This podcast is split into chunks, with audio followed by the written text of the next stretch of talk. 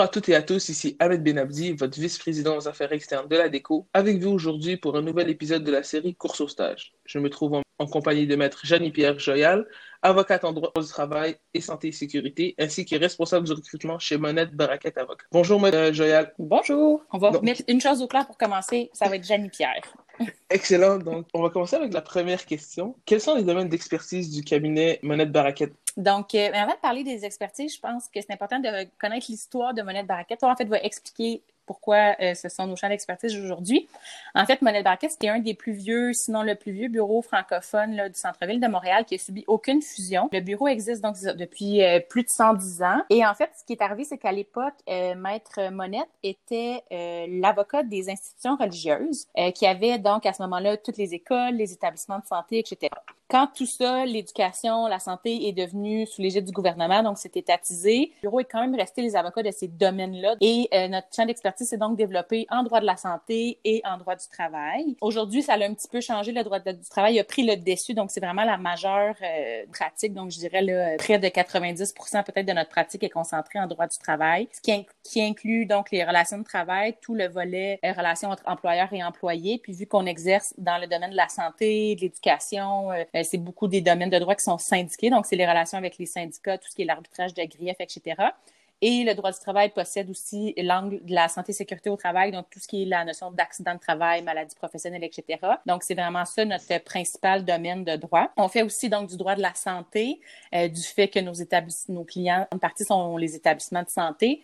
Ce qu'il faut savoir, par contre, c'est qu'on fait pas de responsabilité médicale à strictement parler. Donc, ça, c'est un autre cabinet qui s'occupe de ça avec le Collège des médecins ou l'assureur des établissements de santé. Nous, le droit de la santé qu'on fait, c'est celui qui est lié à la loi sur la santé et les services sociaux. Donc, c'est vraiment plus le volet administratif du droit de la santé, si je peux le dire comme ça. Donc, on va interagir avec les établissements de santé, entre autres, au niveau de, du conseil d'administration par rapport à la gouvernance de l'établissement de santé. On peut aussi avoir des dossiers au niveau des privilèges à accorder à un médecin. Donc, un médecin qui a fait une faute ou qui qu'il n'y a pas une bonne façon peut-être d'approcher euh, des, des, patients ou qu'il y a des conflits avec d'autres médecins, mais on, on, peut intervenir à ce niveau-là pour supporter l'établissement dans ses démarches au niveau plus administratif. Donc, c'est le volet de droit de la santé qu'on fait principalement. Puis, on fait également un peu de droit civil, euh, notamment en matière de construction. Donc, c'est vraiment euh, nos champs d'expertise. La question qui revient souvent pour, pour les étudiants, c'est que cherchez-vous auprès de vos stagiaires? Donc, euh, on va crever le premier abcès, les notes. Je pense que c'est souvent quelque chose qui angoisse peut-être les étudiants. Euh, c'est certain qu'on cherche quelqu'un qui va être au-dessus de la moyenne. On cherche pas nécessairement quelqu'un qui a des A+,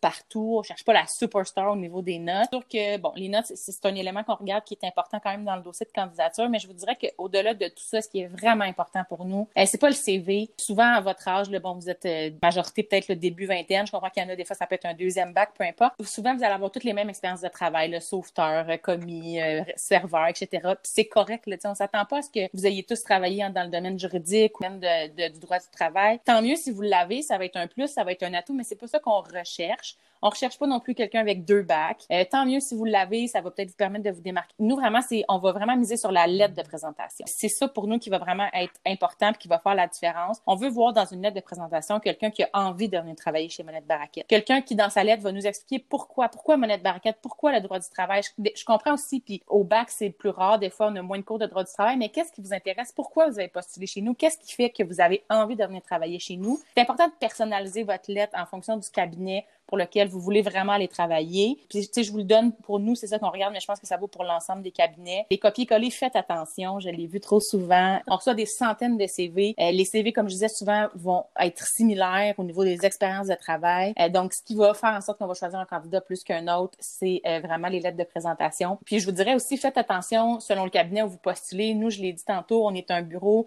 francophone. Oui, on a des clients en anglais, puis c'est correct. On, tant mieux si on a des candidats qui sont bilingues. Euh, surtout Ottawa, je comprends que ça, ça, peut arriver aussi que vous soyez bilingue ou qu'il y en a qui soient plus anglophones. Tandis si vous m'envoyez une lettre de présentation qui est complètement en anglais, ben c'est sûr que pour moi, ça fonctionnera pas chez Monette Baraquette parce que euh, notre pratique est majoritairement en français. Donc, si dans la lettre, je suis pas capable de savoir si tu parles ou tu écris bien le français, ben ça fonctionnera pas. Des fois, je vais avoir des lettres euh, dans les deux langues, puis ça, c'est parfait. Ça me démontre que la personne, elle parle français, elle parle anglais. Mais donc, faites attention à ces petits détails-là. On peut vous donner une petite anecdote, puis c'est pas de faire ça, mais ça se prêtait bien dans ces circonstances-là. J'avais rencontré une étudiante euh, à une journée carrière une année, puis elle voulait vraiment venir travailler chez Monette Baraquette. Ça paraissait bien. Écoute, écris-le en Arial le 15 en gras que tu veux venir travailler chez Monette Baraquette. Mais elle l'a fait. Elle l'a fait, mais c'était correct. je vous dis pas de faire ça partout parce que ça aurait l'air un peu bizarre, mais ça se prêtait vraiment bien, puis c'était correct dans, dans, la conversation qu'on avait eue à la journée carrière. C'était juste drôle, puis seulement elle a fait son stage chez nous, mais c'est ça que je veux vous dire. Si vous avez parlé avec quelqu'un euh, notre journée carrière, si vous avez participé, indiquez-le. Euh, j'ai participé à votre journée carrière, j'ai trouvé ça intéressant quand tel avocat a dit telle chose. Euh, n'hésitez pas à communiquer avec les bureaux. Vous, vous, avez des questions sur notre cabinet, envoyez-nous un courriel, puis indiquez-le dans votre lettre de présentation. J'ai échangé des courriels avec Maître Inville ou Maître Joyal chez vous. Donc, trouvez une façon de vous démarquer puis de démontrer votre intérêt. Ça peut vraiment être payant puis bénéfique pour pas juste votre stage, mais peut-être l'ensemble de votre carrière. Tu sais, je comprends quand on est au bac, là, en deuxième année, souvent, on ne dit pas nécessairement à toute la carrière, mais je pense qu'au-delà de se trouver un stage, c'est un milieu de travail éventuellement aussi que vous cherchez. C'est peut-être l'endroit où vous allez passer votre carrière, où est-ce que vous allez euh, faire euh, votre emploi après, vous allez devenir associé. Nous, chez Monette, on a vraiment une culture où la majorité des avocats, on dit c'est des bébés Monette, on cherche un futur collègue, un futur associé. Merci. Puis le fait est important des deux côtés, comme vous le mentionnez.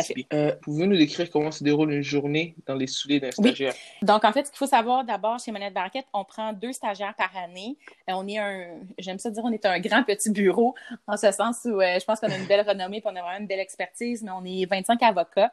Donc, on peut pas se permettre d'avoir 10 stagiaires, là, ça fonctionnerait pas. Donc, on a deux stagiaires par année qui sont un après l'autre. Euh, là, la COVID a changé un petit peu les choses cette année, mais euh, habituellement, il y en a un qui commence en janvier et l'autre qui commence euh, fin mai, début juin. Donc, ils vont se croiser pendant quelques semaines, mais habituellement, c'est un après l'autre. Donc, nous, chez nous, il n'y a pas de rotation. Comme j'ai dit, notre plus gros secteur, c'est le droit du travail. Le stagiaire va être appelé à travailler dans tous les domaines de droit, avec tous les avocats du bureau. Et ce que je trouve intéressant aussi, c'est qu'il n'y a pas, je vais dire hiérarchie, mais je le mets en guillemets, en ce sens où le stagiaire va pas travailler seulement avec le junior, puis là, le junior travaille pour un intermédiaire, l'intermédiaire travaille pour un, un associé. C'est pas comme ça que ça fonctionne. Le stagiaire va être appelé à travailler avec des avocats salariés, mais aussi avec des associés, avec l'associé directeur directement. Puis du fait aussi qu'on est un plus petit cabinet en termes de nombre d'avocats, ça fait en sorte que les stagiaires, en fait, sont impliqués vraiment plus rapidement dans les dossiers. Donc, ils connaissent le dossier. Leur recherche, c'est directement quelque chose de précis. Ils font beaucoup de recherches chez certains. Là, je, vous, je vous mentirais si je dirais le contraire. Ça peut être des recherches, entre autres, euh, au niveau de conseil. Donc, un client nous appelle, nous dit, est arrivé tel, tel fait. Qu'est-ce que, qu'est-ce que je pourrais donner, par exemple, comme mesure disciplinaire? Donc, ça peut être une recherche comme ça au niveau conseil. Ça peut être une recherche, qu'on va dire, j'ai une audience qui s'en vient, un arbitrage de grief, par exemple. J'ai, on a congédié un employé, j'ai besoin que tu me fasses la recherche pour supporter euh, mon argumentation. Actuellement, je sais que j'ai une stagiaire qu'on a au bureau. Elle est en train de préparer, vraiment rédiger l'argumentation pour l'avocat qui s'en va plaider son dossier. Donc, ça, c'est vraiment intéressant. En tant que stagiaire, de vraiment participer activement au dossier. Là, c'est elle qui va rédiger ce que l'avocat va plaider. Puis souvent aussi, on a la mentalité, puis je pense que c'est une bonne chose aussi, c'est d'amener les stagiaires avec nous en audience. Parce qu'il y a des choses qui s'apprennent pas à l'université, des choses qui s'apprennent pas non nécessairement non plus au barreau, mais seulement par l'observation. Donc, on les amène avec nous en audience. Donc, cette stagiaire actuellement, mais peut-être qu'elle a participé avec l'avocat à la recherche de jurisprudence. Maintenant, elle rédige l'argumentation, puis elle va pouvoir l'accompagner en audience. Donc, c'est vraiment le fun de voir tout le travail qu'elle a fait en arrière, comment ça va être rendu devant un juge, devant un arbitre. Euh, ils ont aussi, les stagiaires, une grosse portion qui nous aide beaucoup dans tout ce qui est la rédaction de publications, que ce soit des articles ou des publications dans des livres et des conférences qu'on va donner. Donc, ça, c'est une, bonne partie aussi de leur travail. Puis je pense que c'est une vraiment belle façon d'apprendre sur des sujets des fois qu'on connaît pas ou qu'on connaît moins. Je pense entre autres en droit du travail ou en santé sécurité au travail, c'est pas des domaines de droit que vous apprenez beaucoup à l'université. Puis ça dépend, il y a des cursus où c'est obligatoire, d'autres non. Puis il fait aussi ce qu'on appelle des gardes en établissement. Euh, ce sont donc des demandes qui sont présentées devant le tribunal euh, pour des patients, des usagers des établissements de santé qui ne veulent pas rester à l'hôpital alors que l'hôpital estime qu'ils devraient rester parce qu'ils présentent un danger pour eux-mêmes ou pour autrui. Donc c'est souvent des dossiers présentant des problématiques de santé mentale. Donc, euh, les établissements de santé communiquent avec nous pour donc garder un usager contre son gré à l'hôpital. Ce sont les stagiaires et les jeunes avocats, mais les stagiaires sont impliqués vraiment rapidement dans ces dossiers-là, qui vont présenter ces demandes-là devant le tribunal. Donc, ils vont pas juste participer, ils vont faire eux-mêmes. On les forme, puis après, sont autonomes pour ça, à la rédaction des demandes, et ensuite, ils vont aller plaider les demandes devant le tribunal. Donc, c'est vraiment des, des belles opportunités, à mon avis, pour les stagiaires de plaider devant un juge, d'avoir à interroger, contre-interroger un patient. Donc, euh, c'est vraiment des beaux dossiers qu'ils ont à faire, euh, à mon avis, là, comme stagiaires, des belles expériences dans la course qui démarque aussi un peu peut-être par rapport à des plus grands cabinets où ça peut être plus long euh, avant de pouvoir aller plaider des dossiers à la cour, alors que nous, au stage, dans les premières semaines, c'est quelque chose que les stagiaires vont avoir à faire. Vous avez mentionné que justement, une des choses qui vous distingue le plus, c'est d'impliquer vos stagiaires très rapidement. Est-ce que vous pouvez nous nommer d'autres exemples?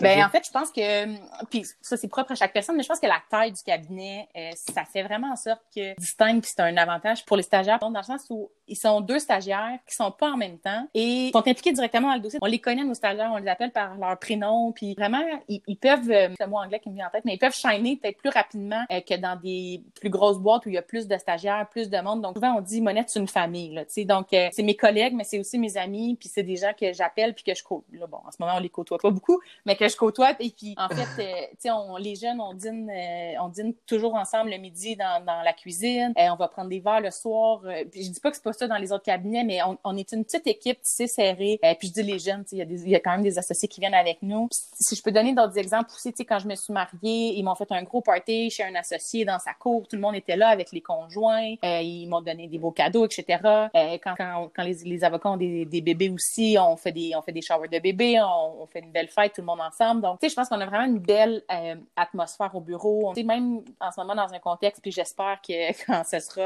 votre tour d'être stagiaire, ce sera plus le cas, mais même dans un contexte de télétravail, on essaie de trouver des façons pour vraiment les impliquer et les faire sentir parmi l'équipe. Donc, quand les stagiaires sont arrivés cette année, à leur première journée, on a fait euh, une rencontre Teams, tous les gens du cabinet qui pouvaient être là. Puis on a fait présenter un, moi je présentais un autre avocat, l'autre avocat présentait un autre avocat. Donc c'était comme un, petit jeu entre guillemets là, pour présenter les avocats du bureau entre nous. Donc c'était convivial, c'était drôle. Après ça, on a fait un petit euh, Q&A pour les stagiaires. Donc c'était des petites questions rapides, sucrées, salées, euh, Netflix ou documentaires ou euh, peu importe. Là. Donc, c'est des petites questions comme ça pour euh, les faire sentir à l'aise et tout ça. Donc, je pense vraiment que l'ambiance est vraiment euh, conviviale. Vous qui êtes responsable du recrutement, vous, vous, en avez vu des CV, des lettres de présentation, des mhm. personnalités. Avez-vous un conseil à donner aux étudiants qui vont faire Je pense que le meilleur conseil que je peux donner, c'est rester vous-même. Parce que, puis comme je l'ai dit un peu tantôt, oui, vous cherchez un stage, mais essayez de penser un petit peu plus loin. Je pense que pensez à vous dire, je cherche peut-être mon futur emploi, l'endroit où je vais faire peut-être ma future carrière, où je vais devenir associé. le fit,